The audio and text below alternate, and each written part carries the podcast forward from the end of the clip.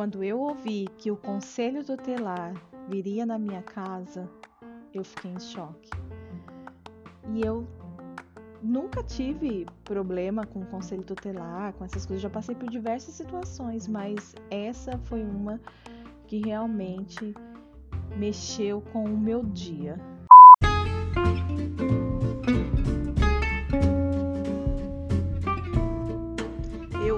Aposto que você ficou curiosa para saber sobre a história do conselho tutelar.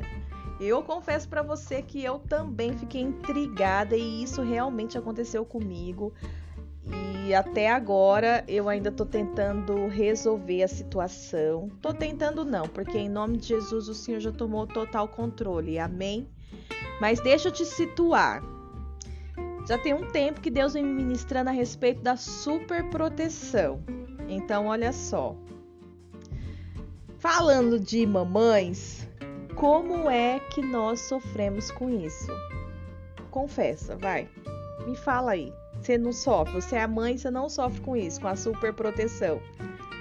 Mas tudo bem, vai. Caso você não tenha essa percepção sobre a sua vida, possa ser que esse episódio não seja para você. Embora eu vou falar de outros tipos de relacionamento aonde a superproteção também pode estar ali envolvida.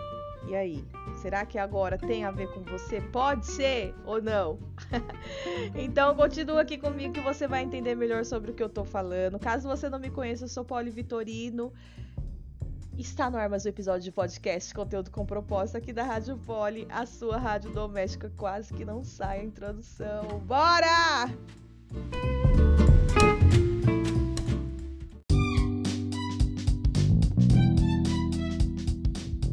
Então eu já vou começar esse episódio aqui trazendo uma espécie de introdução e para esse início eu quero te fazer uma pergunta. Você é filha de alguém? Eu acredito que a resposta seja sim, né? Então, provavelmente esse episódio também te serve, porque a superproteção ela tá, ela sempre tá envolvendo algum filho. Então talvez você não seja mãe, mas você é filha. E isso pode ter, essa superproteção pode ter ocasionado algumas coisas aí na sua vida, né? Então, no decorrer aqui da conversa, do assunto, talvez se enquadre aí na sua vida e nossa, quantas vezes eu tô falando na sua vida para sua vida? e eu acredito que vai ser bem interessante esse episódio, amém? Quero iniciar aqui com um versículo que fala sobre filhos, que é Salmo 127, 4, do 4 e o 5, né? Como flechas na mão do valente, assim são os filhos da mocidade. Bem-aventurado o homem que enche deles a sua aljava, não serão confundidos quando falarem com seus inimigos à porta.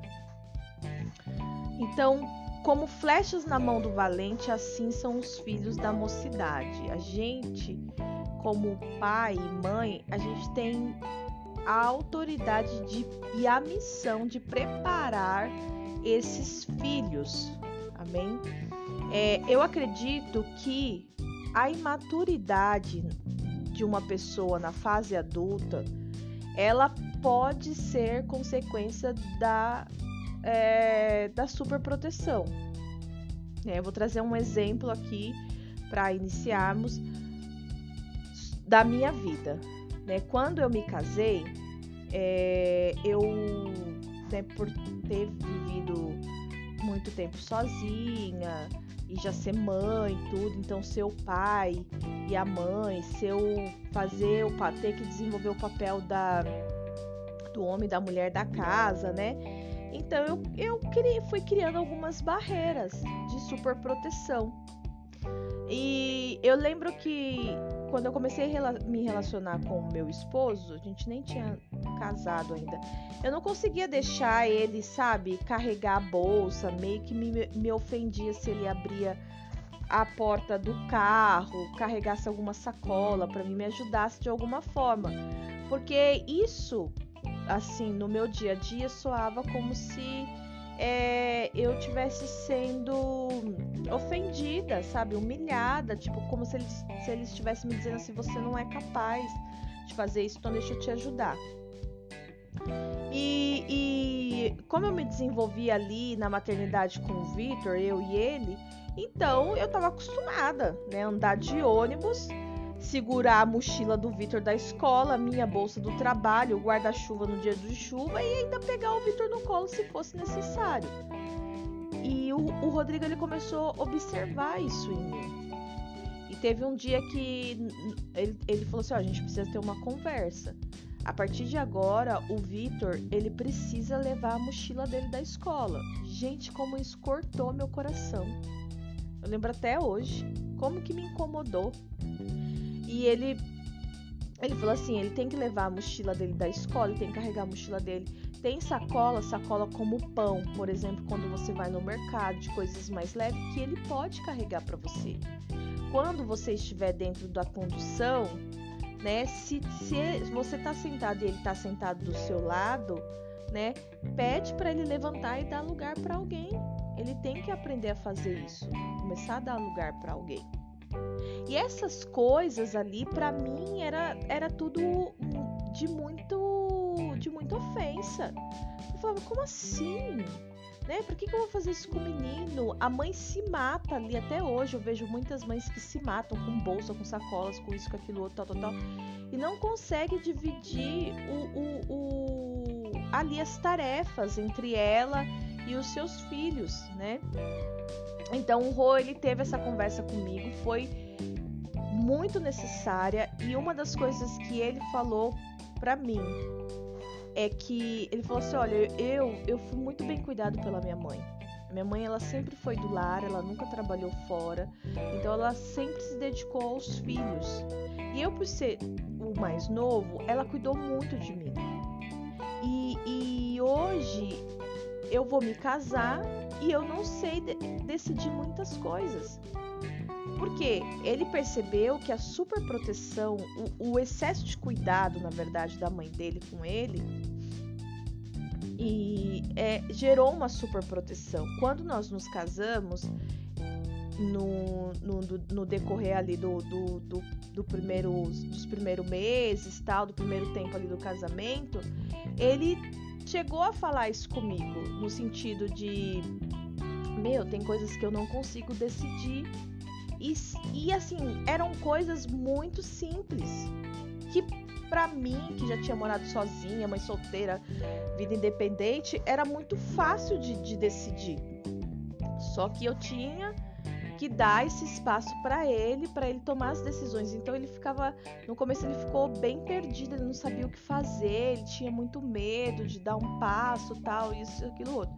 Então a superproteção, ela, ela, ela, ela gera essa imaturidade na pessoa. E a superproteção, ela vem com excesso de cuidado. É obviamente que a minha sogra ela não teve essa intenção, eu vou super proteger para que quando ele casar, ele não consiga decidir as coisas e aí ele tem uma guerra dentro da casa dele com a esposa. Claro que não, né, gente? Minha, minha esposa, ó, minha, minha sogra, ela é, ela é uma mulher de Deus, ela é uma mulher pautada na palavra, então assim, ela se dedicou aos filhos.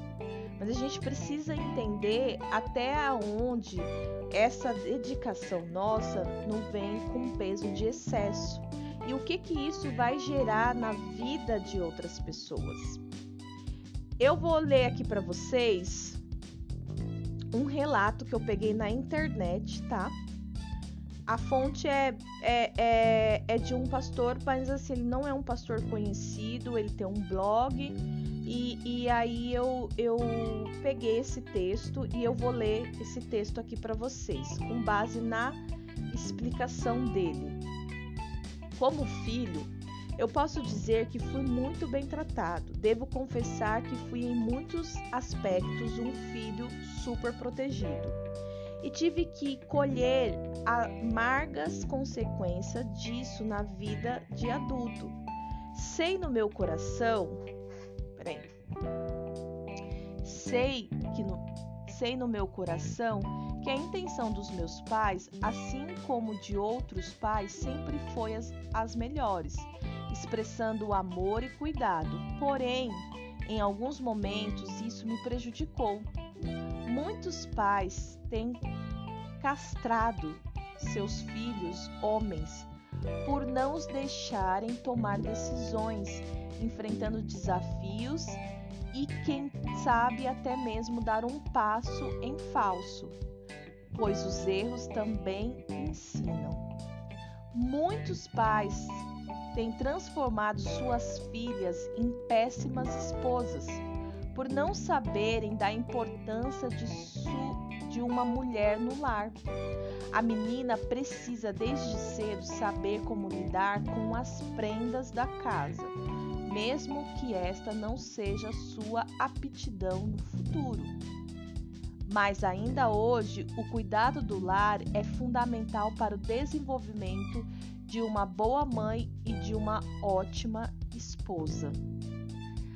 As drogas, a pornografia, o sexo ilícito, a des desonestidade não atinge aqueles que têm o caráter forjado por Cristo por isso, pais devem tratar do caráter de seus filhos, começando talvez por ensiná-los o valor das pessoas, do preço das coisas e o esforço para alcançar pessoas e conquistar coisas. Se de um lado a ausência dos pais é tragicamente terrível para os filhos, a superproteção é devastadora. A a reflexa está numa sociedade, a reflexão está numa sociedade que quando não é cruel e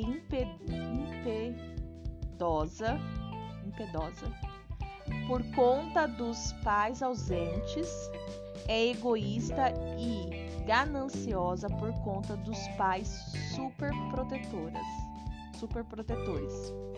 Isso encontramos dentro das escolas, nas empresas, dentro dos lares e por difícil que pareça e por mais difícil que seja de admitir, encontramos filhos super protegidos dentro das igrejas.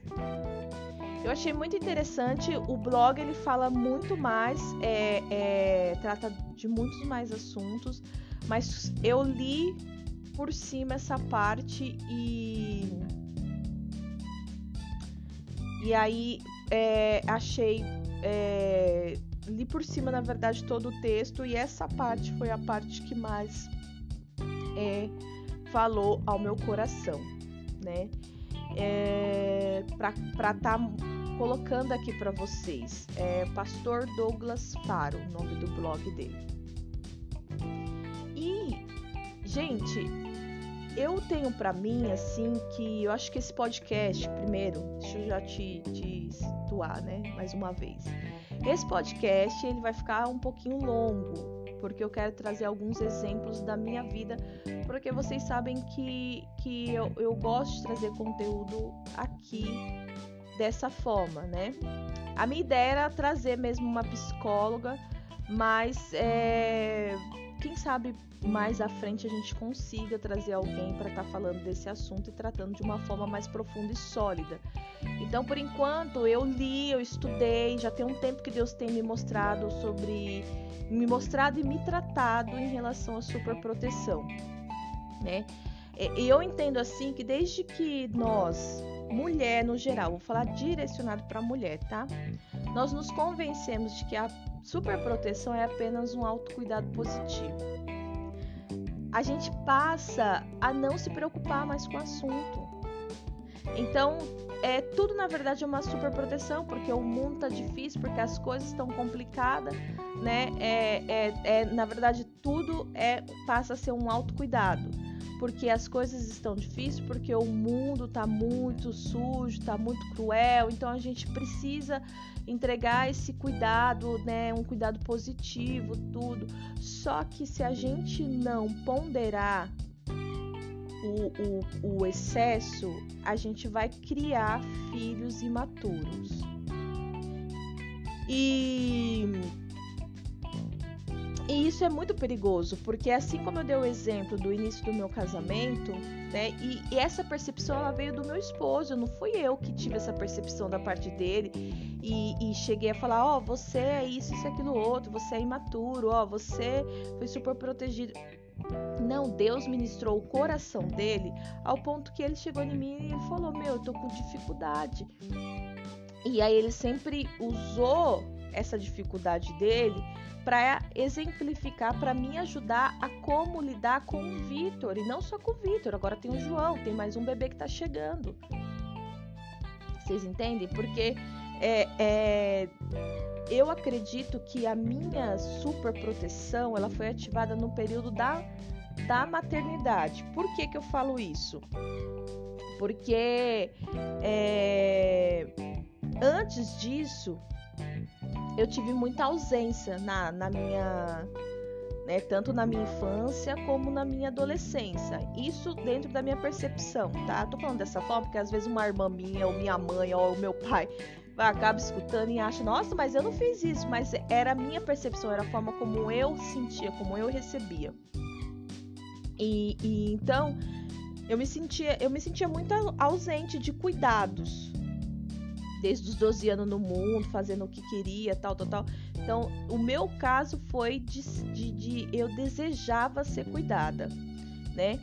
Só que é, eu não vou contar aqui todo o meu testemunho, porque já tem podcast que fala sobre ele para você entender mais sobre o meu passado. Então eu era eu, eu, eu trilhei um caminho de rebeldia. Eu identifiquei eu identificava né? Naquela época que as pessoas não estavam nem aí para mim, o que, que eu fazia? Eu fazia do meu jeito, decidi fazer do meu jeito. Então, tipo assim, eu não tinha um apego familiar, eu não tinha é, apego, vontade de estar com as pessoas da minha casa, das minhas irmãs, minhas, minhas famílias. Não, não, não tinha esse, esse desejo. Então, foi quando eu me tornei mãe que aí a coisa, o caldo engrossou. Peraí que eu preciso dar uma tossidinha. Nossa, deu uma crise de tosse agora bem forte. É... E a, essa super proteção ter sido ativada na minha vida quando eu me tornei mãe, ela não gerou só algo, sabe, ali no meu relacionamento com o meu filho. Porque uma pessoa que ela é super protetora, ela pode ser uma irmã super protetora, ela pode ser uma tia, por exemplo, super protetora. Ela pode ser é, uma filha. Por isso que eu iniciei esse podcast perguntando se você é filha de alguém, porque todas essas, essas pessoas aqui elas são filhas de alguém. E elas podem passar por essa questão da super proteção.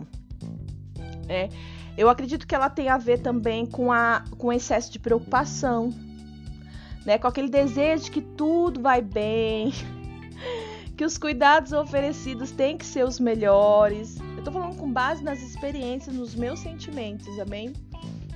E aí você vai vendo se essas coisas acontecem aí com você. É... Então, a gente precisa sempre entender buscar entender mais, né? A gente precisa buscar entender mais sobre esse assunto. É algo que Deus tem. Eu tô vivendo uma vida com, Ju... com uma fase com o João, não só com o João, com o Vitor também. Porque o Vitor ele tem 14 anos, o João tem 4 anos, então o Vitor ele já tá na fase adolescência, que é uma fase desafiadora, mas o João também ele tá começando no período escolar.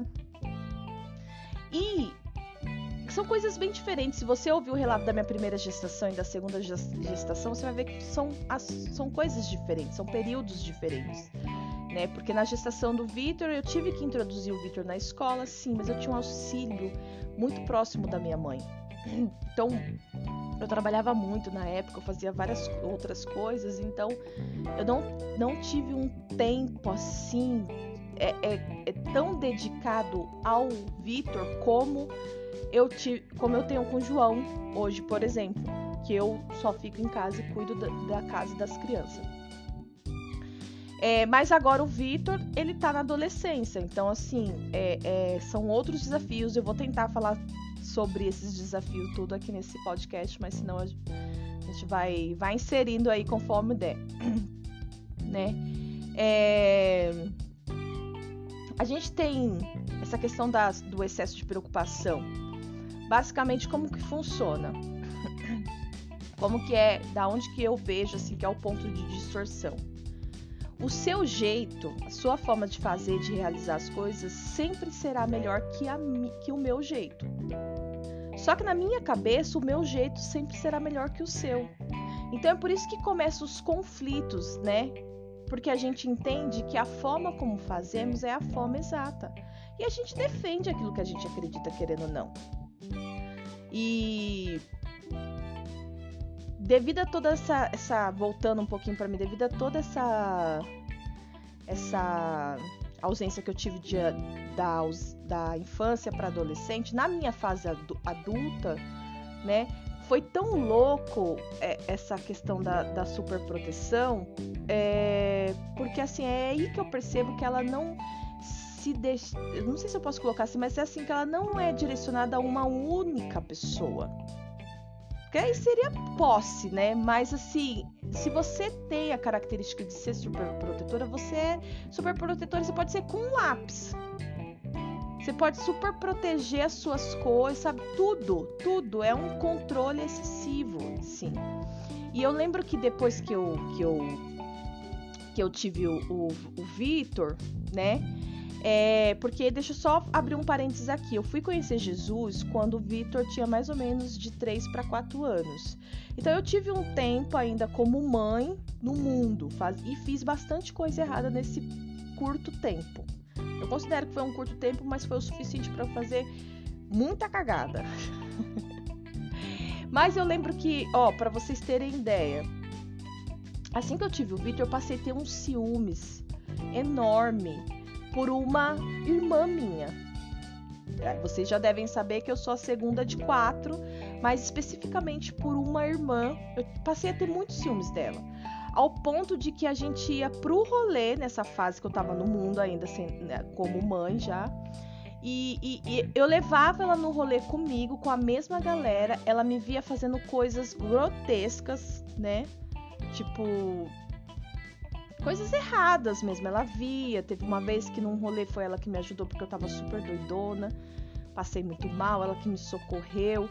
Então, ela, ela via eu, eu fazendo as coisas erradas e o que, que, eu, que, que eu fazia? Eu, eu proibia ela. Eu lembro que eu chegava a ameaçar ela se ela fizesse qualquer uma das coisas que eu é, é, é, estava fazendo. Então, assim, eu não deixava ela se envolver com nenhum, com nenhum rapaz, eu não deixava ela usar nada, beber nada, tudo. Quer ir pro rolê, vai, mas se tiver que fazer, faça bem escondido, porque se eu pegar e eu ameaçava, eu era endemoniada, né? Gente, só Jesus para salvar mesmo a minha vida, me tirar desse engano, porque eu já levava ela para o mau caminho. Mas eu tinha, eu, eu passei a sentir muitos ciúmes por ela. Eu acredito que também por conta de tudo que eu passei, eu tinha essa noção, né? Nossa, minha vida é um, uma vida horrível, né? E, e por conta disso, eu queria privar, mesmo em meu engano, né? Eu queria privar ela de passar por tudo que eu passei, sendo ter, de acabar se tornando uma mãe solteira. E eu lembro que realmente eu tinha muito receio das minhas outras irmãs, a, a, terceira e a quarta, é, acabar se tornando mães solteiras, né? Porque se você conhece um pouco da minha história, você sabe, a minha primeira irmã, a mais velha, ela, ela também foi mãe solteira, mas meio que a gente sentou, conversou as duas como cristã e falou: Meu, parou em nós, hein, essa palhaçada. Parou em nós, aqui, daqui em diante não acontece mais. Ninguém mais vai ser mãe solteira. Acabou esse decreto de Satanás sobre nessa condenação, né? porque a gente sabe das consequências. Então, aconteceu isso. Já com esse meu primeiro filho, para vocês terem ideia, eu passei, eu já tinha uma casa quando eu ganhei ele, né? Já tava com a casa montada tudo. Só que eu passei os 40 dias trancado dentro do da, de um quarto, que era o quarto meu, da minha mãe e do meu pai. Minha mãe e meu pai foram super receptivos é, naquela época, sempre, em todo o período da minha vida. Eles sempre me abraçaram, sempre me né? Se você ouvir meus, meus outros episódios de podcast, você vai saber que ele que quando eu engravidei, já sendo mãe solteira, ele meu pai, minha mãe nunca desejou que eu tivesse saído de casa. Né? Isso é uma situação que já foi já já, já pediu perdão, nós já se acertamos, tem toda uma história aí. Então, é, e aí eles me cederam esse o quarto deles, onde eles dormiam, para eu passar os 40 dias lá de, de, resguardo, né? Não sei se é assim que fala. Parto cesárea. E eles dormiram, se sujeitaram a dormir no chão lá da sala, no colchão, tudo, né? E o que aconteceu, gente? Nesses 40 dias eu fiquei trancada dentro desse quarto com o bebê. Eu recebi pouquíssimas visitas, eu não deixava ninguém pegar, nem minha mãe, meu pai, ninguém pegar. Ninguém entrava no quarto. Eu dei todos os banhos, eu fazia tudo. E eu acredito, assim, que é, naquele período eu tava tão ferida, tão machucada, sabe, pelas traições, as percas e os abandonos, que, assim, na minha, na minha cabeça, aquela época, era como se eu não queria que, que o bebê tivesse contato profundo com outras pessoas porque eu tinha medo de outras pessoas cuidar, cuidarem melhor dele e ele acabar gostando mais dessas pessoas do que de mim. Olha só, gente, que pensamento escravo. Né? Hoje eu tenho entendimento disso, gente, mas an lá antes eu só fazia as coisas acontecendo. Eu tinha 22 anos, eu era super nova, eu tava ali né, vivendo a vida do jeito que, que, que dava para viver. É, e hoje, né, com, obviamente com o discernimento que eu, que eu tenho, eu creio que esse foi que a, esse foi o gatilho assim para desencadear várias coisas na minha fase adulta, né? É, é, eu tratei é isso, esse, esse assunto na minha primeira cura individual que eu fiz, é um, um ministério que acontece na minha, na minha igreja, na igreja que eu congrego, né? E eu, eu lembro que na, minha, na primeira vez que eu fiz a cura, eu tratei desse assunto, sobre a, a superproteção né, e a, a insegurança em si. Então, eu vejo que hoje a superproteção está relacionada ao ter controle das coisas sabe? Isso é, é ruim, porque quando dá errado, a primeira coisa que vem nos ombros, seja você mãe, tia, avó, sei lá quem que você é, e, você tem esse, esse pico de super proteção, meu, é a primeira coisa que vem sobre os seus ombros é a culpa. Você se sente culpada porque o negócio não deu certo, porque não aconteceu do seu jeito, tal.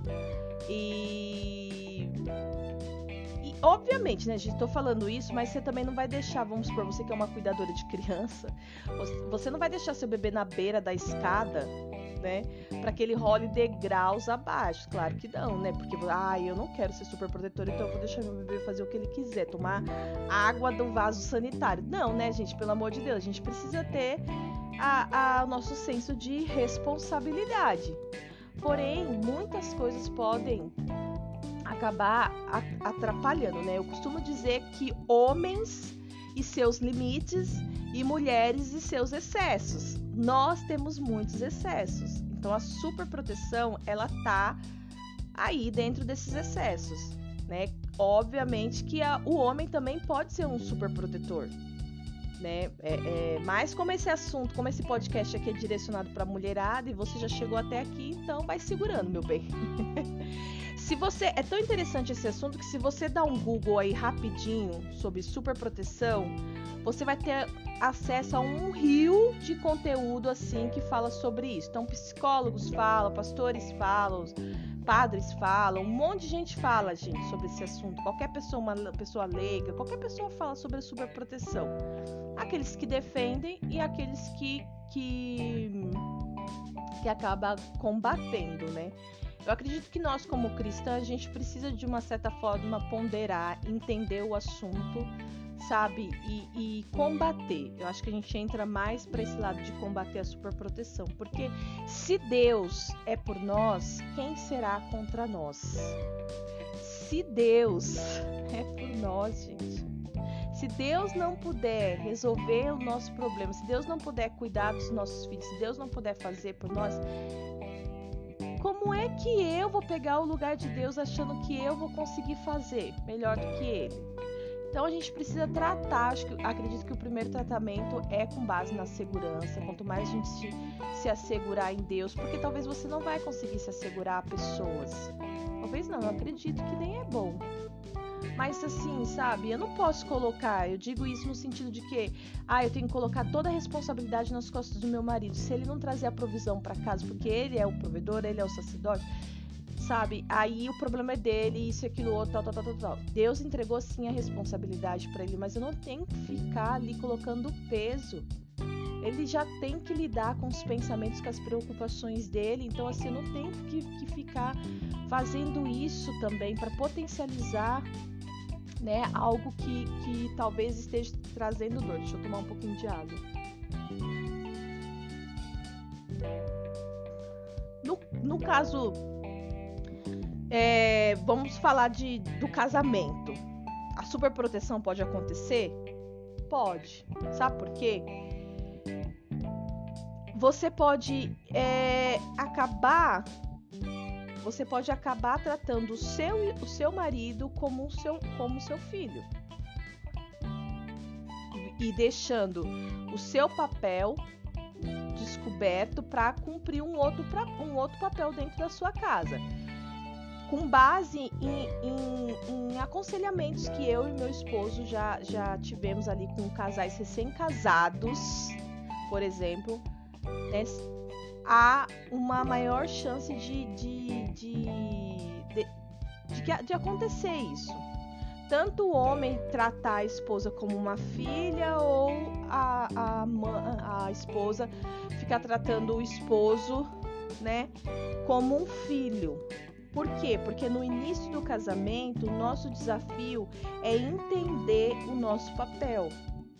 Não pensa você que porque você é solteira você já leu livros. Eu sei que tem solteiras que lê livros até de casais, porque diz que tá se preparando. Meu bem, quando você casar, esse seu livrinho aí, você vai falar que bosta, paguei uma cara e não serviu para nada. Porque é outra parada, entendeu? É outra parada que você vai viver. Então não fica querendo antecipar as coisas que não são para agora.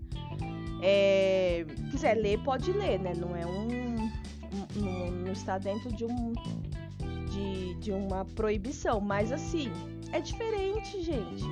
Então, o maior desafio no primeiro ano de casamento é você identificar o seu papel.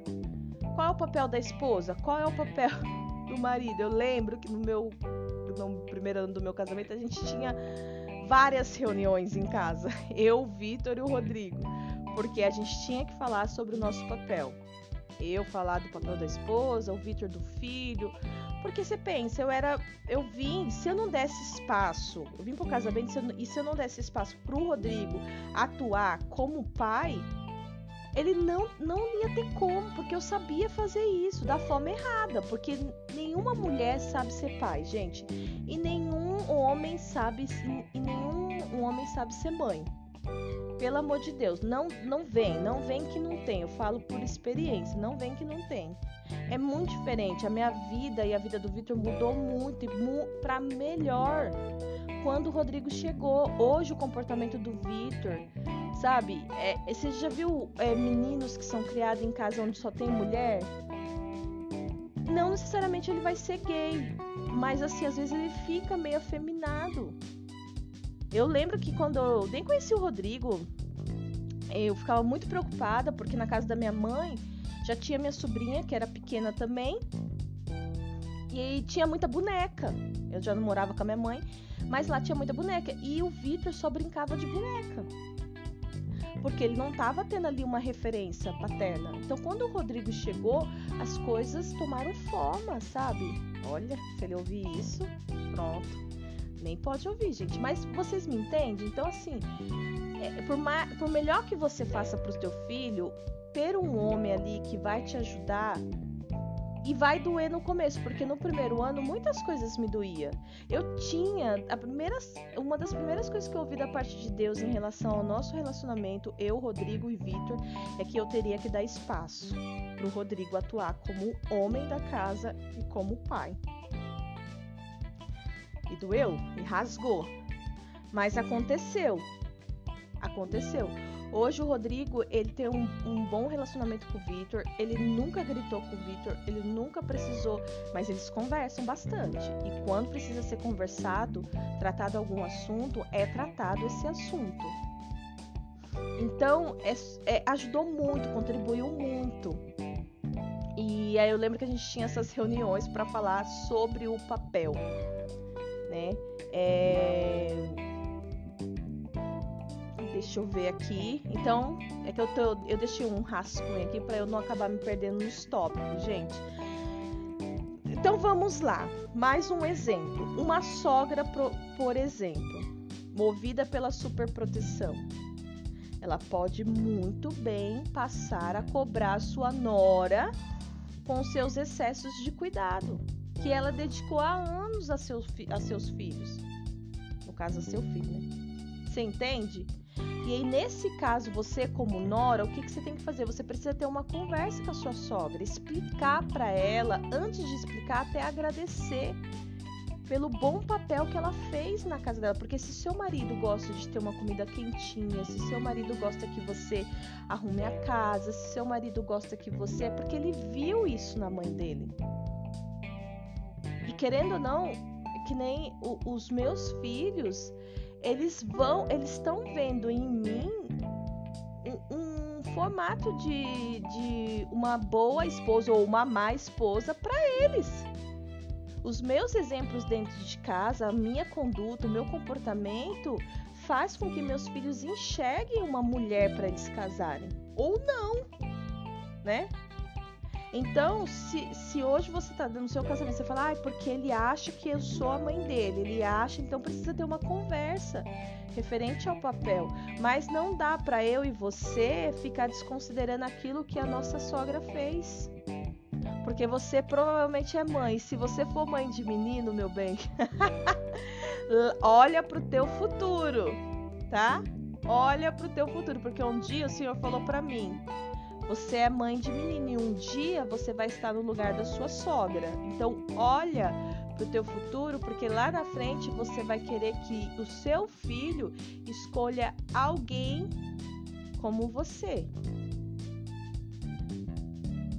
E aí a gente volta naquele ponto lá de que você acredita que do seu jeito, da sua forma, tá certo, mas eu aqui do meu lado também acredito que do meu jeito, da minha forma, tá certo. E aí?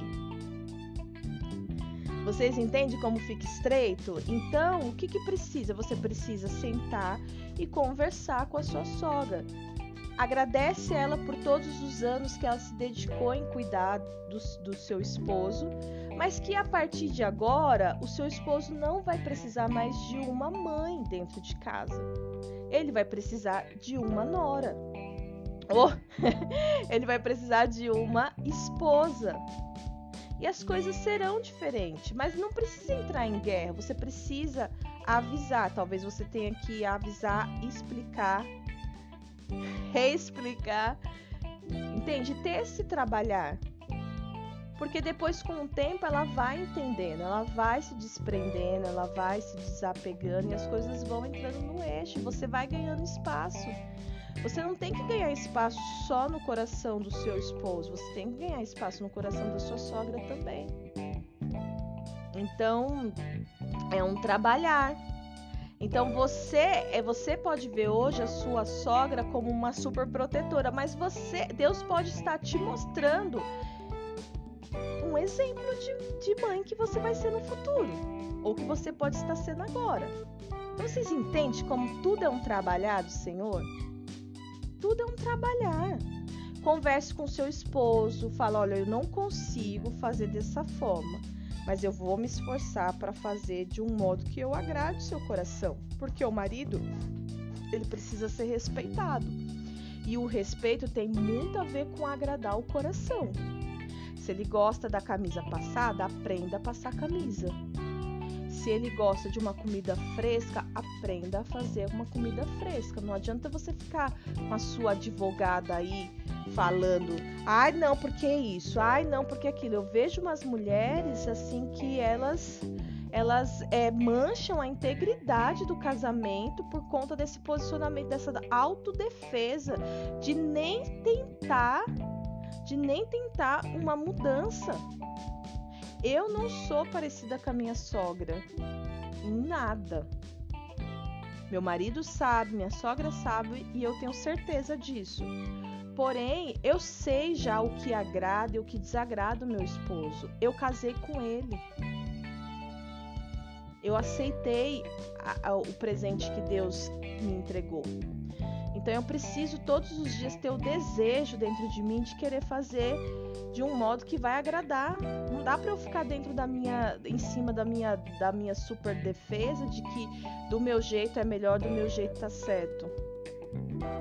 Então a gente precisa se abrir para viver isso também de uma forma mais mais saudável, sabe? De uma forma mais, menos pesada, né? É, algo que tem acontecido em relação à superproteção e vários exemplos, gente, a gente consegue alcançar em relação à superproteção, né? É, é, com pais, pa, filhos que querem, né, é, ser autoridade na vida dos pais. Né? Eu vejo filhos e filhas que assim, vamos supor, é, enxerga a dificuldade na vida do pai ou da mãe, porque mora com eles, né? Como pessoa, como ser humano. E depois ali na fase adulta, quando começa a trabalhar, se sente do direito e começa a ajudar em casa, se sente no direito de, de, de mandar, se sente no direito de decidir, se sente para você ver como que o dinheiro ele acaba, né, tipo, trazendo vários conflitos, né? E os anos que sua mãe cuidou de você e te honrou e te limpou e te tratou. E para você chegar onde você tá, você acha que, você, que foi sozinha?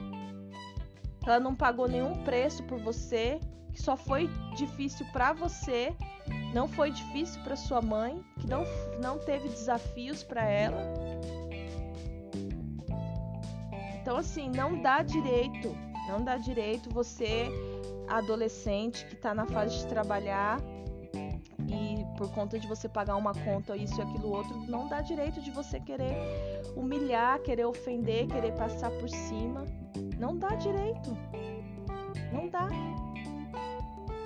Então aprenda o sentido real da honra, né? São super protetores às vezes os filhos, não deixa os pais decidirem, não deixa os pais tomarem é, é, é, é, serem autoridades, exercer a autoridade deles dentro da própria casa. Tomam posse para si daquilo que nem é deles. Então, é, é, querem decidir, querem. Não, mas é que minha mãe tá muito velha, agora eu preciso ensinar, porque agora sabe, porque agora eu que sei, porque agora se Deus não puder cuidar, se Deus não puder fazer, por que, que você acha que você vai fazer melhor? Então, são muitos relacionamentos onde a superproteção pode ter uma atuação, né? E, e com base ainda nesse, nessa questão da maternidade, então o Vitor, vou falar um pouquinho do Vitor, né? Ele tá com 14 anos e assim, é, durante todo esse período, é, o Rodrigo sempre fala, deixa ele decidir, tem coisas que dá para ele decidir. Então o Rodrigo ele me orienta muito do que eu tenho que fazer, de como que eu tenho que falar. Né? Às vezes ele até fala, ó, você vai sentar com ele, você vai falar assim, assim, assim, sabe? Às vezes ele me dá um script, gente. Porque a super proteção tende de eu falar, não, você não vai fazer, você não vai falar, você vai, você não vai vestir, você não pode, você não deve, você vai ficar. Então a gente precisa ter o um entendimento correto do que é uma super proteção do que é a disciplina. Estou disciplinando. Eu não deixo ele fazer nada, ele vive dentro dessa bolha porque eu estou disciplinando e é meu filho disciplinando como ele quer. Ok, para esse momento, a sua, o seu formato de disciplina ele vai ser bem aceito, mas quando o seu filho, quando a sua filha entrar para a fase adulta, não vai ter como você tá atuando ainda na vida dele e é olhando para o futuro que a superproteção vai te mostrar que vai trazer problemas, conflitos dentro de um casamento, no primeiro emprego, para pegar um ônibus. Então, hoje, em relação ao Vitor, né, eu já está começando a querer sair, sair assim, né? Vai no cinema só com os amigos, vai na, na festa da igreja, vai sozinho, toma Uber sozinho já, é, de ônibus ele ainda não andou sozinho, nem de trem, essas coisas. Mas assim, vai dormir na casa de alguns amigos, né? Às vezes. Tem que sair para fazer trabalho. Começou a fazer é, academia. Vai jogar bola no final de semana com os meninos da escola. Então, tudo isso para mim, todas as etapas Agora ele já tá fazendo essas coisas que eu tô falando aqui, mas tudo para eu deixar assim apertou muito meu coração. Né? Apertou muito, muito, muito. Então, qual é a diferença de você ser tratada?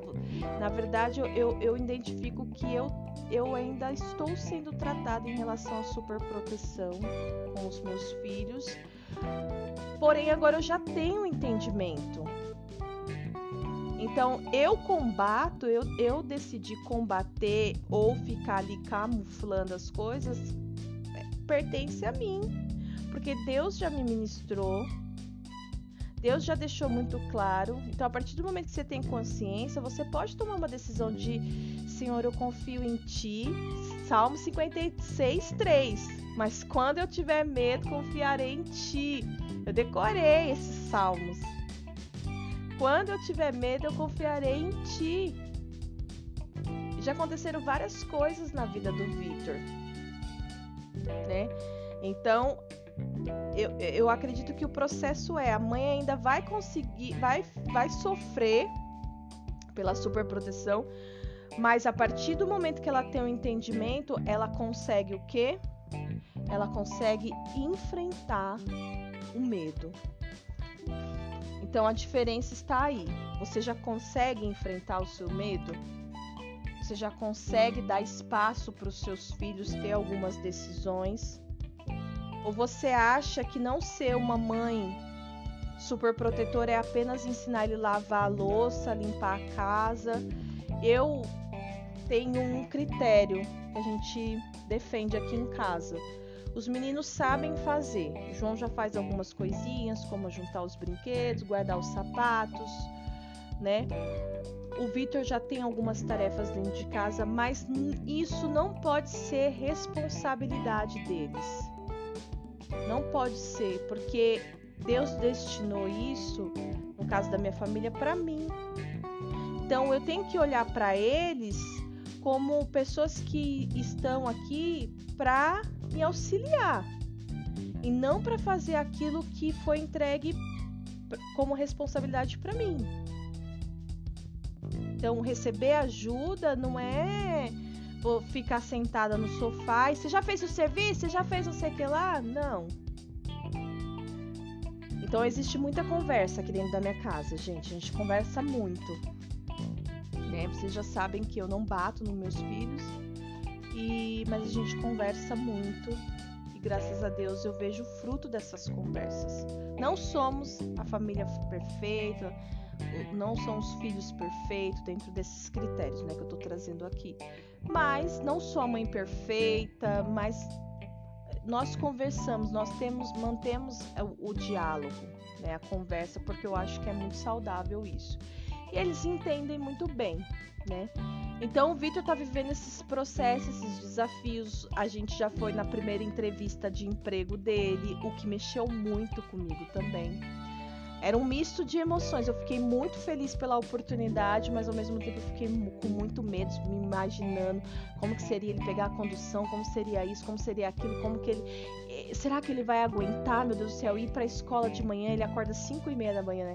É, acordar 5 e meia da manhã para ir pro colégio, depois do colégio ele ter que ir pro trabalho, voltar do trabalho, vir para casa, ir para a igreja, tal, tal. Então assim, super proteção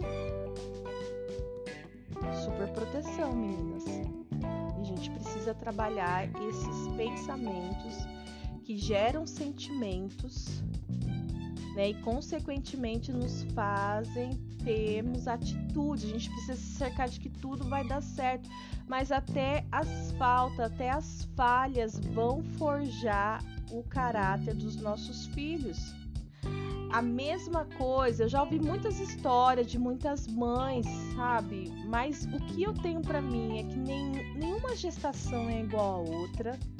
Nós já sabemos disso. E as experiências de outras mães, as experiências de outras mulheres, elas vão poder me ajudar. A minha experiência vai poder te ajudar. Mas elas nunca serão as minhas experiências. As experiências de outras mulheres nunca serão as minhas. Eu preciso passar pelo processo, eu preciso viver, eu preciso, sabe, entender. Deus confiou essa missão de, na minha vida de ser uma geradora de milagres. São os meus filhos. Só que eu sempre penso nisso, que antes deles serem meus filhos, eles são os filhos de Deus, porque todos estão consagrados ao Senhor. E se Deus não puder cuidar, quem é que vai cuidar, gente? Eu. Eu. Não aguento nem andar, meu bem. e a preocupação ela sempre vai existir. Você virou mãe, você virou pai, vai existir preocupação. A gente precisa deixar Deus trabalhar isso em nós e nos dar o entendimento correto. Eu tenho certeza que você quer muito saber sobre a chamada que você ouviu até no Stories e também é o início aqui desse podcast onde eu falo que sobre o conselho tutelar. E sim, realmente aconteceu é, uma situação onde é, a escola acabou envolvendo o conselho tutelar aqui. É, teve todo um reboliço, foram dias, mais de um dia, que me deixou muito apreensiva. E uma das coisas que eu quero falar e que é, foi que eu identifiquei que tem a ver ainda com esse tratamento da superproteção. A superproteção não é algo que você faz e. e, e, e... Ah, eu, eu, eu cometi o excesso de superproteção aqui com meu marido, com os meus filhos, com os meus pais, sei lá, com minha sobrinha, mas agora eu já estou bem, já, já larguei de mão. Largar de mão é um outro extremo que muitas das vezes não tem a ver com tratamento, porque ainda se você se corrói, se você fica com aquele coração apertado, angustiado, pode haver resquícios de superproteção dentro de você. Então, no meu caso, eu identifico que eu ainda estou sendo trabalhada por Deus em relação a isso. Né, em relação a essa superproteção. Eu acredito que mãe, se tratando de mãe, por isso que no início desse podcast eu falo que é um assunto que pega muito as mães, pega outras pessoas também, mas eu acho que, que essa superproteção ela já vem inserida dentro da mãe e Deus quer nos levar a confiar mais e mais nele para que a gente mantenha a, a proteção e não a superproteção que aí já está baseado num excesso. O que, que acontece? Para falar um pouquinho sobre o João, né? O João, ele, como vocês sabem, se você escutou o relato da minha segunda gestação, onde eu falo sobre ele, é, é, ele é muito próximo meu, né? Então eu escolhi, decidi amamentar os meus filhos. Então, desde o Vitor quanto o João, eu sempre amamentei. Com a Olivia não será diferente.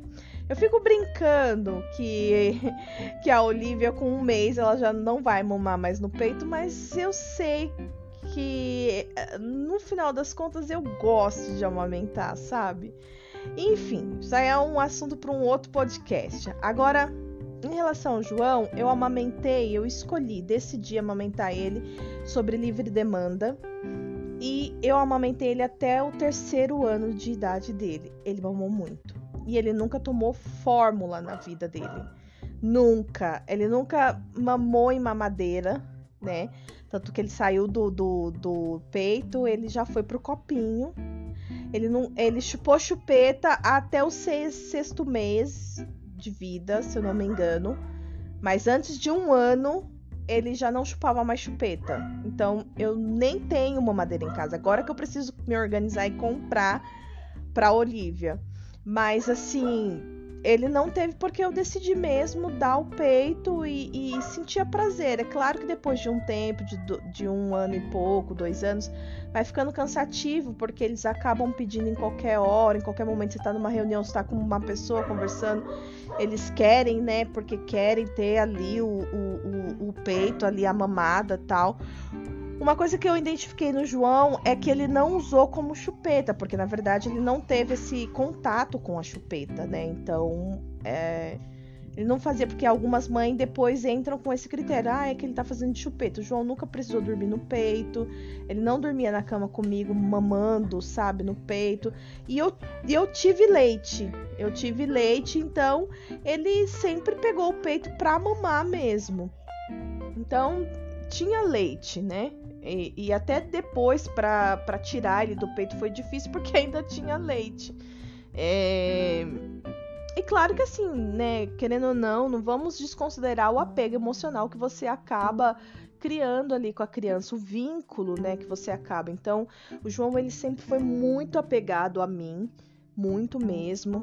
É, eu tive algum com isso eu, eu percebi algumas consequências que acabaram me atrapalhando, porque a criança, quanto mais ela é apegada à mãe, né, então é, dificulta muitas coisas. Se você é uma mulher que você precisa trabalhar fora, né, o peito vai te dificultar. Não estou falando que você tem que deixar de dar o peito, mas assim, é, é vai te prender um pouco se você quer sair. Que nem no começo eu tinha muita dificuldade aonde eu ia, eu tinha que levar o João, tinha que estar com ele porque tinha o peito. Ai, você não tirava? Tirava no começo eu tirava leite, mas depois é, você tem que ser muito regradinha, muito disciplinada em relação ao tirar o leite, né? E, e congelar. Por isso que algumas mães elas simplesmente desistem e elas só tiram ali por conta do excesso, né? Porque acaba incomodando pode dar febre e tal, fica vazando, então elas tiram mais pelo excesso, mas elas nem contribuem ali na, no armazenamento do leite. Enfim, tem mulheres que até doam, eu acho isso lindo, né? Você armazena e você dá num banco de leite, assim, é muito lindo isso, mas eu não consegui fazer, não consegui ter essa rotina, essa disciplina de ficar sempre tirando. Então eu tirava quando eu precisava sair né? E, e, congelava. Só que tem todo um processo delicado de vocês têm que congelar num, num potinho certo, tem, a, tem que ter a, a, a, data de validade, então tem toda uma disciplina e não é simplesmente tirou o leite, bota no, na tapué e coloca lá no congelador, depois você tira e descongela, tem um jeito certo para descongelar. Eu enquanto fazia isso, optei por fazer de um modo bem certinho, porque eu valorizo muito o leite do peito, gente. Eu vejo que o João assim, é uma criança muito saudável, perto de muitas crianças que eu vejo que sempre estão doentinhas, estando na escolinha ou não estando, porque às vezes a mãe vira e fala, ah, mas é porque tá na escolinha nesse período. Não, mas tem muitas crianças que não estão e, e ficam bastante, tem bastante vezes doentes. O João, graças a Deus, ele pega assim um resfriado, uma coisinha assim, mas nunca teve problemas respiratórios e essas doenças mais, né, mais sérias, consideravelmente assim, mais sérias. Então, é, isso me atrapalhou um pouco em relação, né? É, é, então, quando eu tinha que sair, quando eu tinha que fazer alguma coisa, era sempre muito difícil, porque ele só queria ficar comigo, né? É, é, então, cria-se um vínculo muito profundo entre a mãe e o, e o bebê, porém, é, é, daí pode sim se desenvolver uma super proteção, né? Então, eu escolhi, eu decidi, né? Amamentar ele até sei lá quantos anos. Foi até o, ter até o ter terceiro ano, né? Mas exageradamente falando. Com isso, toda decisão ela tem a sua consequência e gerou as consequências para mim, porque é, é, na mesma medida que ele só queria ficar comigo, eu também sentia uma necessidade de estar perto dele, porque eu ficava com medo. É, se fosse para deixar na casa da minha mãe ou de alguma pessoa, eu falava: Meu, mas a pessoa não vai saber dar o leite, mas a pessoa não vai saber né, cuidar do leite, a pessoa, mas ele não vai pegar esse leite, não vai passar fome, mas isso, aquilo outro, você vai se cercando de várias coisas que podem dar errado, assim, que você cria na sua cabeça, enfim. Uma outra coisa que, que eu identifiquei também que foi fruto de, de super proteção da minha parte foi ter escolhido não colocar o João na escola antes do, do da idade obrigatória, que é quatro anos, né? E até porque é, eu tinha um critério, né? Eu, o Vitor sempre estudou em escola particular, né? E eu gostaria muito que o João também fosse da escola particular. Então eu escolhi a ficar com ele, a ficar com ele. A, a, às vezes eu ensinava algumas coisinhas para ele do meu jeito, tal, ficava fazendo alguns. Tem mães que são bem mais dedicadas, né? Elas estudam mesmo para ensinar os seus filhos. Então elas é, preparam aulinhas, né? Elas são bem voltadas para essa questão do ensino. Eu, como eu não tive muito isso na minha vida, então é algo que me falta, sabe? Aquilo que você não teve para você, você não consegue repassar. Basicamente isso. Então, eu tentava, né, do meu jeito, fazer algumas coisas com ele, ensinar algumas coisas, mas eu entendo que, que que faltou muito, né? Poderia ter dado mais. Mas o fruto da superproteção estava ali, né? É, o, o, medo de deixar, então por isso que eu falo que o vínculo profundo que eu criei com ele através da amamentação acabou me impedindo de, de liberar ele. Por mais que é barra pesada você ficar todos os dias com a criança, a criança te deixa malucona, isso, aquilo, outro tal. Mas eu ainda suportava passar por isso, né, ao ter que colocar ele numa creche numa escola pública.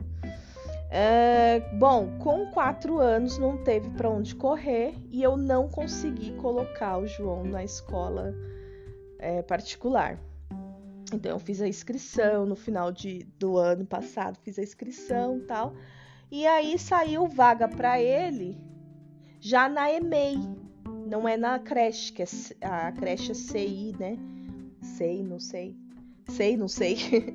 é CI ou é SEI, não sei a pronúncia correta, tá? Mas a dele saiu EMEI, que é o prezinho, na minha época era prezinho, né? Então saiu já para ele nessa escolinha. Então ele estuda meio período, ele estuda das sete ao meio-dia, né? E enfim. E quando saiu, gente? Ai, Jeová, que dificulteza que eu tive. Dificulteza nem existe, né? Eu acabei de inventar para ficar bem estranho mesmo. Gente, muita dificuldade. Meu coração apertou, apertou, apertou. Eu chorava, mas como eu chorava, mas como eu chorava, como eu chorava. E falava para Deus, e passei noites e noites orando, falando: Senhor, eu não aceito, não é isso que eu, que, que eu queria, eu esperei até agora me honra, me honra, me honra, por favor, libera, né, tuas bênçãos e tal. Mas não rolou, gente. Deus em silêncio, não rolou. O silêncio dele me ministrou muito, muito mesmo. Depois que passa o período né, da choradeira, da rebeldia, da braveza, até o silêncio nos ministra. E o silêncio me ministrou muito em relação a isso e eu, eu decidi, né, é colocar o João na escola, mandar o João para a escola. Aí, só que antes disso tudo, aconteceram coisas, né? Porque a vaga saiu em janeiro.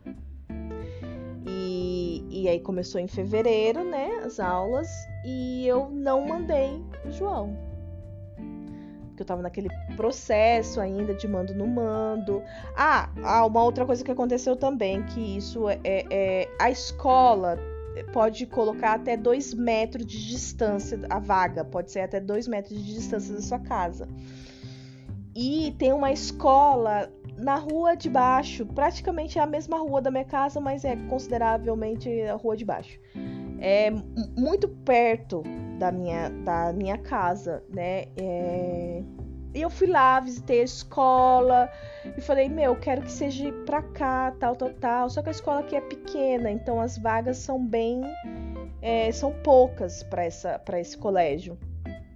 E a vaga onde saiu dá quase um metro, dá quase um quilômetro e meio de distância da minha casa.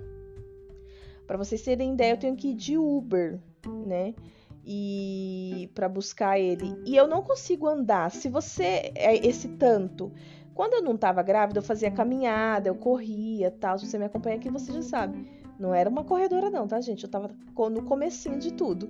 Mas eu fazia caminhada, então um quilômetro eu faz, chegava a fazer cinco, seis quilômetros. Então esse, essa, essa distância é pouca. Só que eu estou gestante e eu não aguento andar. E ele estuda no horário da manhã. Então, quando eu vi isso, eu falei: Meu, não é possível. Aí tem a perua que é. Você tem direito à perua hum, gratuita, né? Eles têm uns programas bem legais, assim, nessa questão da escola, né? Então, o material, tem o uniforme, a, a, a,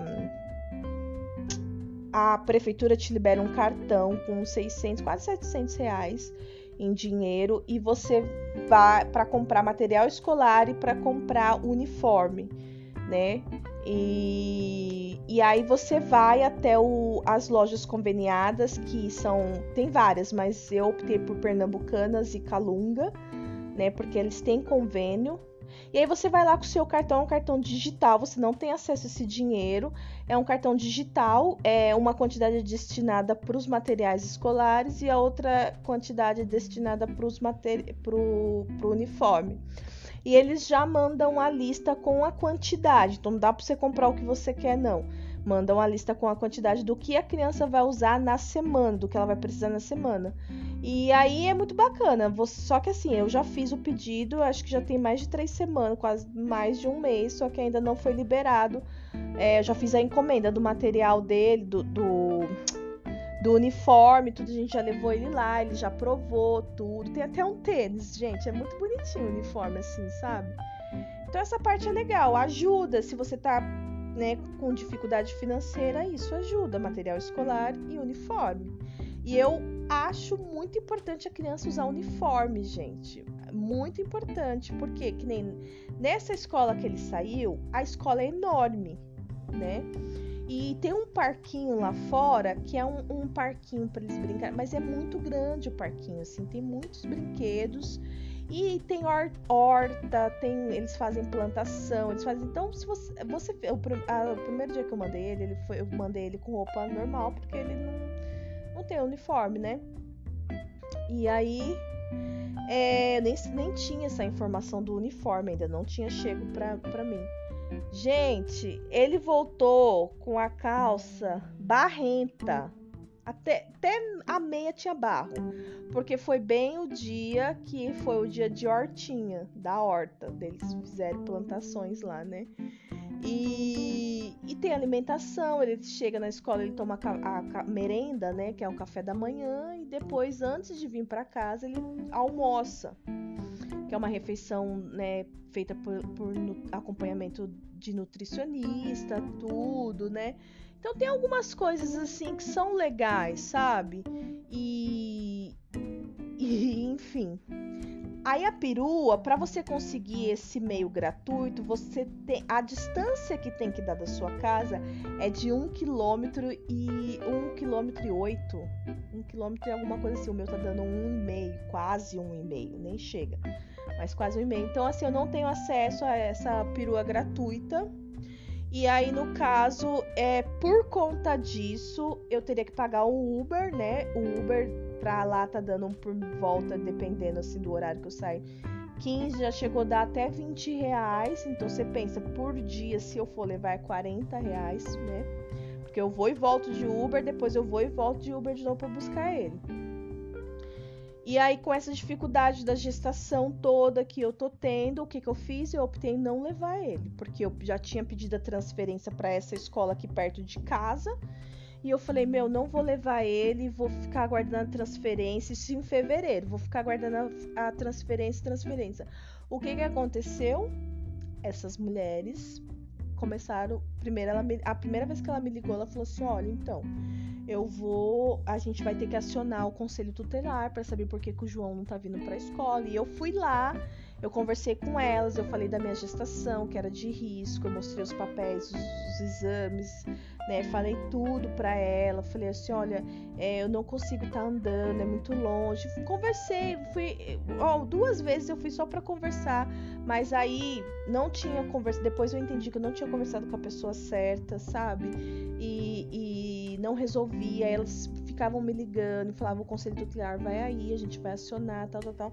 Gente, no começo eu fiquei muito em choque. O primeiro dia, que foi a abertura que eu até fiz aqui para chamar a sua atenção, é, o primeiro dia, quando eles me ligaram e falaram isso, eu fiquei em choque. E é muito ruim você não conhecer sobre leis, você não saber quais são os seus direitos. Eu fiquei em choque, eu falei, gente, era só o que me faltava agora eu ter problema com o conselho tutelar. Porque quando você escuta conselho tutelar, já, eu, pelo menos, na minha santa ignorância, eu já pensei assim, meu, eles vão tirar meu filho de mim. Meu filho vai para um orfanato. Tipo assim, gente, sabe? Cheio de Rede Globo na cabeça, história da Rede Globo. Só pode ser. Fiquei pirada. Chorei rios, mandei áudio pro meu marido chorando de soluçar, sem saber o que fazer. Fiquei pirada e pirei meu marido, né? E ele também ficou todo preocupado. Ele falou: Meu, e agora o que a gente vai fazer? Ele chegou em casa, ele não é, veio para casa. Ele falou assim: Vamos. É, o que, que a gente faz? Nesse dia eu comecei a fazer várias pesquisas, tal, tal, tal. Eu lembrei de uma pessoa que ela sempre me ajudou muito com informações em relação à creche, esses negócios, né? E aí ela falou: Meu, tem uma a, a pastora, uma pastora, né? Que é uma pastora da nossa igreja, ela é da assistência social, né? Voltada para essa questão escolar. Conversa com ela para saber o que, o que pode se resolver. Aí fomos, ligamos para ela, tal, ela nos auxiliou, ela conversou com a gente, nos direcionou, explicou tudo. Ela falou assim: olha, a creche, a escola, elas têm como obrigação passar essa informação para o conselho tutelar, porque quem trata do motivo é o conselho tutelar. A creche, a escola, ela só pode tratar ali da ausência mas o motivo da ausência quem é com o conselho tutelar. Enfim, ele falou assim, ela, aí ela falou, então faz o seguinte, vai até a escola e conversa com a diretora, não conversa com essas assistentes, inspetoras, essas mulheres atendentes, né? Que era o que eu tava fazendo. Conversa com a diretora. Enfim. Mas não fui, aí, aí fiquei deixando, e aí elas ficavam um, um, um tempo sem ligar, então fui ficando de boa. Aí daqui a pouco elas voltavam a ligar e eu ficava pressionada. Aí um dia eu, eu orando, eu falei, não é possível. Me ajoelhei com a minha barriga no chão aqui, comecei a chorar e orar e falar: Senhor, o que está acontecendo? Porque é isso que é minha vida. E aí o Senhor falou: super proteção. Você está presa à super proteção. Você não me deixa te tratar nisso. Seu filho precisa crescer, ele precisa se relacionar, ele precisa ir para a escola. Eu posso colocar o seu filho em qualquer escola que você quiser, mas há um propósito para as coisas acontecer, há um tempo certo para tudo acontecer e começou a ministrar tudo. Ele falou assim, aí ele me fez lembrar de uma pessoa que é diretora, né, nessa nessas escolas públicas. É uma ovelha minha. E eu entrei em contato com ela e falei: "Me ajuda, porque eu tô assim". Contei tudo para ela, ela parou lá o trabalho dela, né? E me explicou várias coisas, falou assim abertamente várias coisas para mim, falou assim: "Ó, oh, você vai fazer isso, isso, isso e aquilo outro".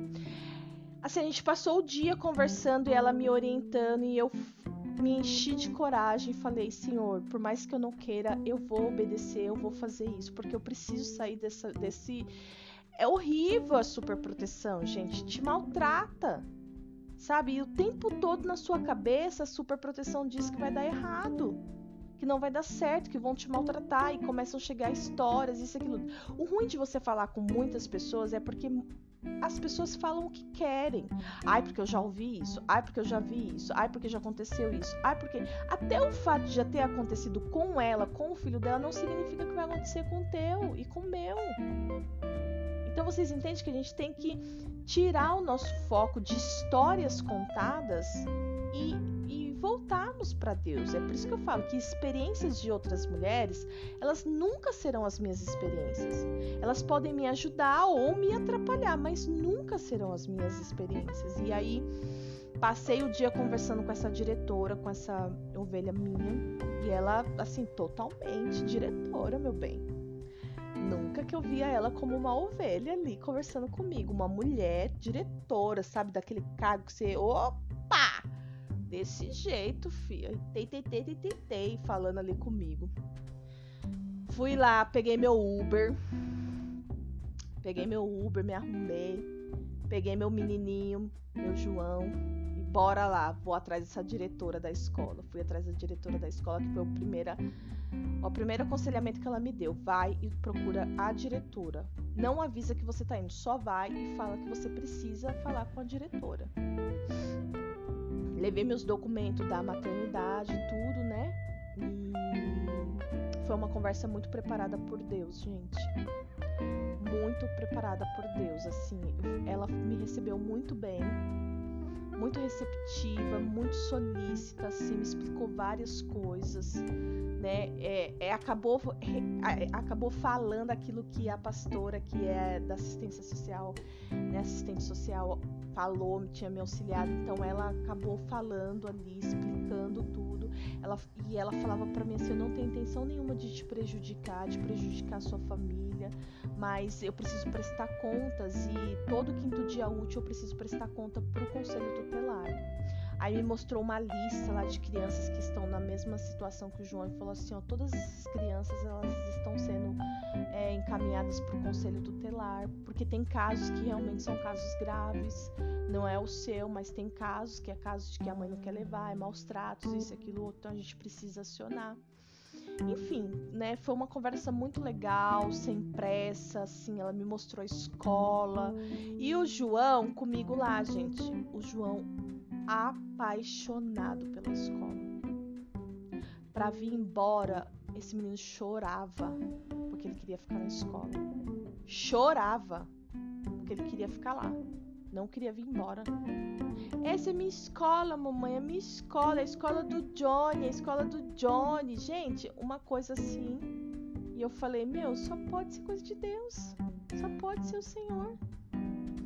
Sabe? E, e aí ela foi me explicando. Ai, gente, foi assim. Aí ela me deu algumas alternativas. Ela falou assim: Eu entendo o seu caso da sua gestação, tô vendo aqui realmente, né, uma gestação de, de, de, de risco, tudo, e eu quero te ajudar. Ela falou, por você ter saído da sua casa, ter vindo aqui, eu tô vendo sinceridade no seu coração. Ela falou, eu quero te ajudar. Ela falou assim, ó, a gente tem algumas alternativas. A primeira é você, aí assim, né, gente, é do mundo, então ela vai indicar umas coisas que não né? Mas examinar todas as coisas e reter o que é bom. Você que é crente tem que carregar essa palavra junto com você em todos os ambientes que você for. Então ela deu algumas alternativas. A primeira foi: você pode pegar um endereço de um outro parente, né? E, e, e tentar é, é, uma quilometragem mais longe da sua casa, que daí vai bater o, o a quilometragem lá que precisa para você conseguir a perua gratuita. E, e aí você traz aqui para mim, eu apresento, né? E aí a gente te coloca no plano do da perua. Isso para mim é uma mentira, gente. Diante de Deus, eu cresci vendo a minha mãe querendo que a gente pela, pelo desejo que ela tinha de ver, querer eu e minha irmã numa escola boa, então ela sempre usou outros. Vou, tá bom? Mamãe já tá indo lá, tá? E aí eu, eu, eu cresci vendo a minha mãe, assim, com um desejo muito grande de, de ver algo melhor, de, de oferecer algo melhor para para eu e para minha irmã mais velhas. Então ela sempre pegava é, documentação de outras, né, de outros endereços e para a gente, né, ter que estudar, né, conseguir uma vaga na escola X, né. Então é, sempre, eu sempre cresci, até teve uma vez que eu e meu irmão tivemos que parar na, na, na, na delegacia, não, na, como que é? Na secretaria, porque a diretora tinha ficado sabendo, né, que não era o endereço e assim foi uma coisa que eu não lembro muito, mas foi bem assim tumulto, tumulto porque a gente era criança, tudo não sabia, né, e tinha que estar ali para mentir e tal. Então assim, eu não quero ter que colocar meus filhos nessa condição, sabe? É um cenário que eu já denunciei Ai, desculpa. Que eu já denunciei, que eu já renunciei na minha vida. Então, assim, eu não quero. Se você conhece um pouco da minha história, você vai saber, né, do grau que eu tive de envolvimento com mentira. E, assim, então, não rola mais. Enfim, essa possibilidade foi uma das. A segunda possibilidade, ela falou, ela falou aqui, ela falou assim, ó, eu tenho esses números de peruas, de pirueiros daqui, né, que prestam serviço para a escola, e tem esse número aqui que é um número de uma mulher de uma cooperativa. E ela presta serviço aqui para a escola. Então, o que eu te aconselho é falar com ela para você ver a possibilidade dela te fazer um valor mais acessível, né?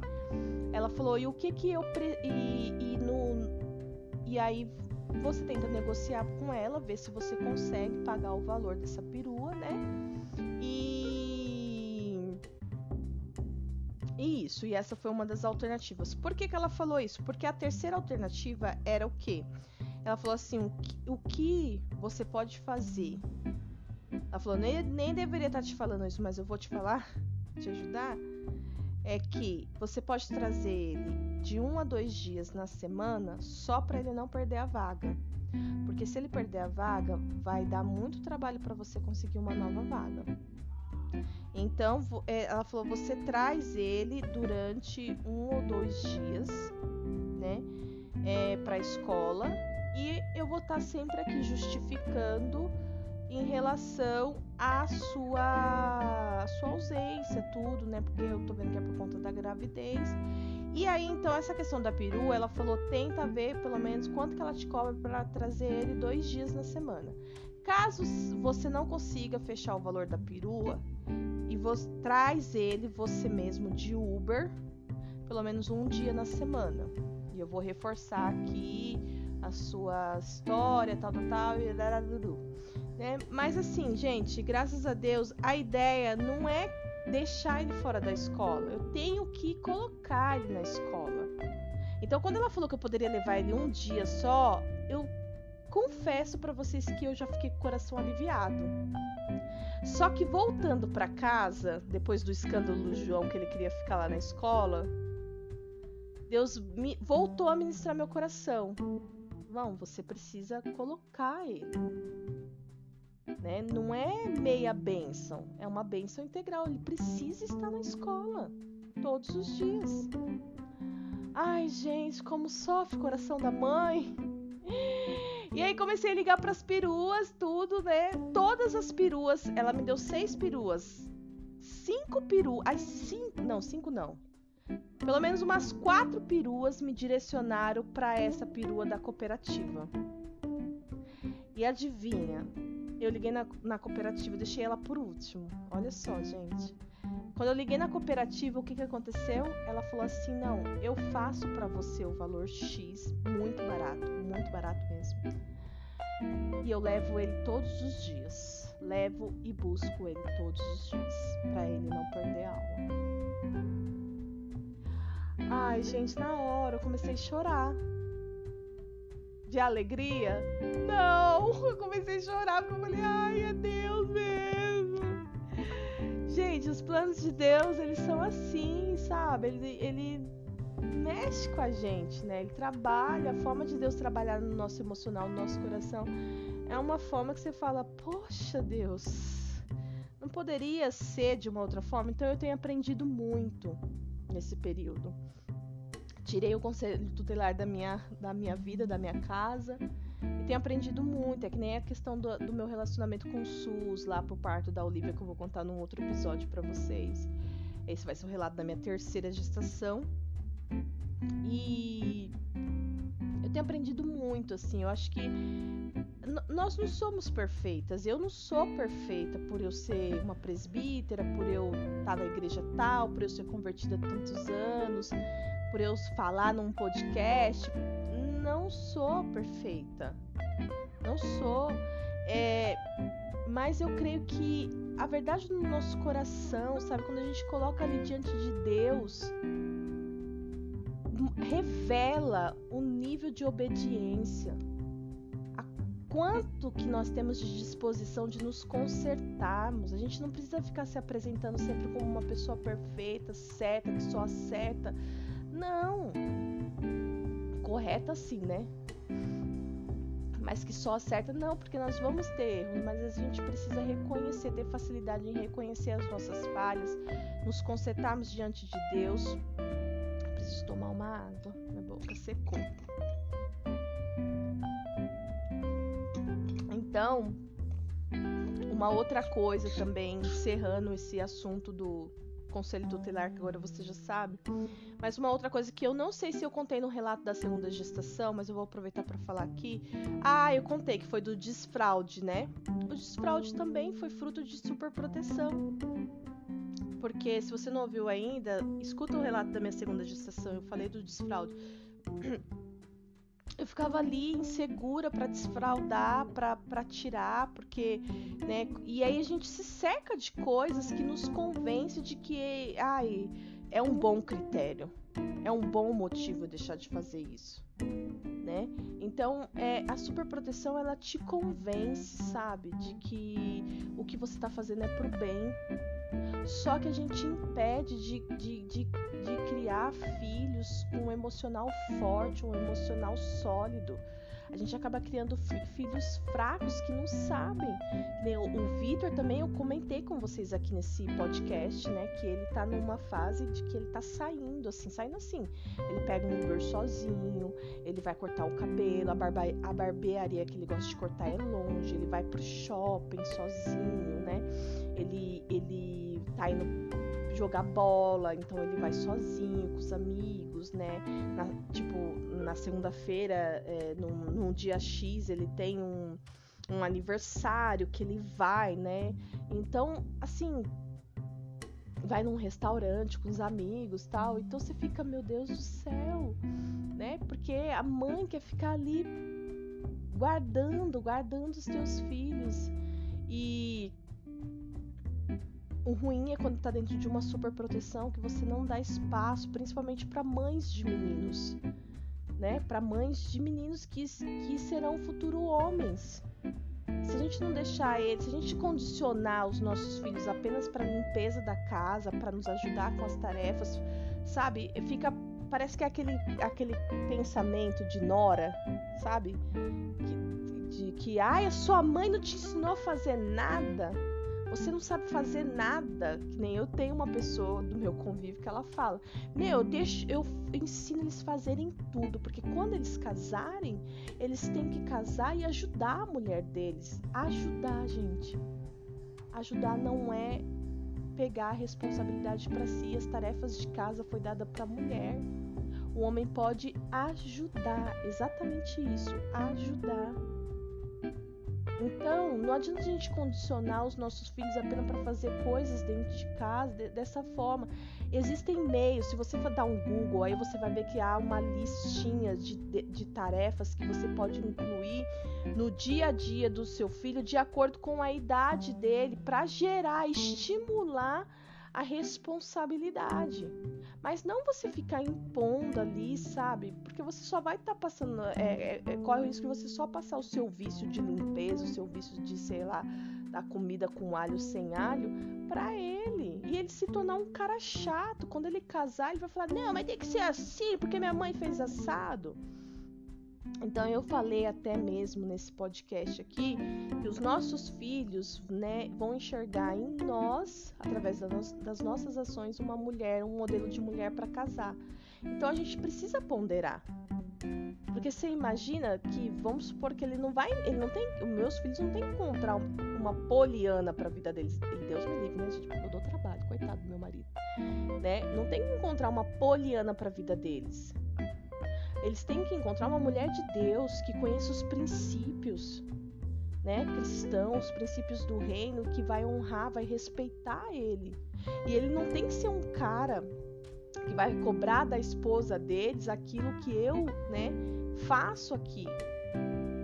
Porque é aquela questão, a gente volta para aquela questão que a gente falou aqui nesse, nesse, nesse podcast, que é sobre o que você faz na sua mente, a forma que você faz é a única forma certa, mas na minha cabeça também é assim. Então aí a gente volta para esse lugar. Vocês entendem? Tá fazendo sentido? Em nome de Jesus tem que fazer. Uma coisa que eu quero deixar como comentário aqui para você é que se você estiver escutando pelo Spotify, tem um campo lá que dá pra gente bater papo agora.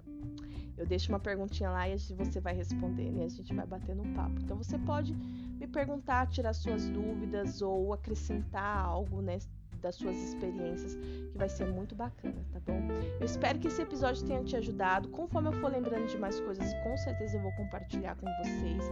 Eu não sou uma pessoa perfeita, mas eu estou sendo aperfeiçoada por aquele que é o nosso Rei dos Reis, Jesus. Deus abençoe e eu te vejo até o próximo episódio.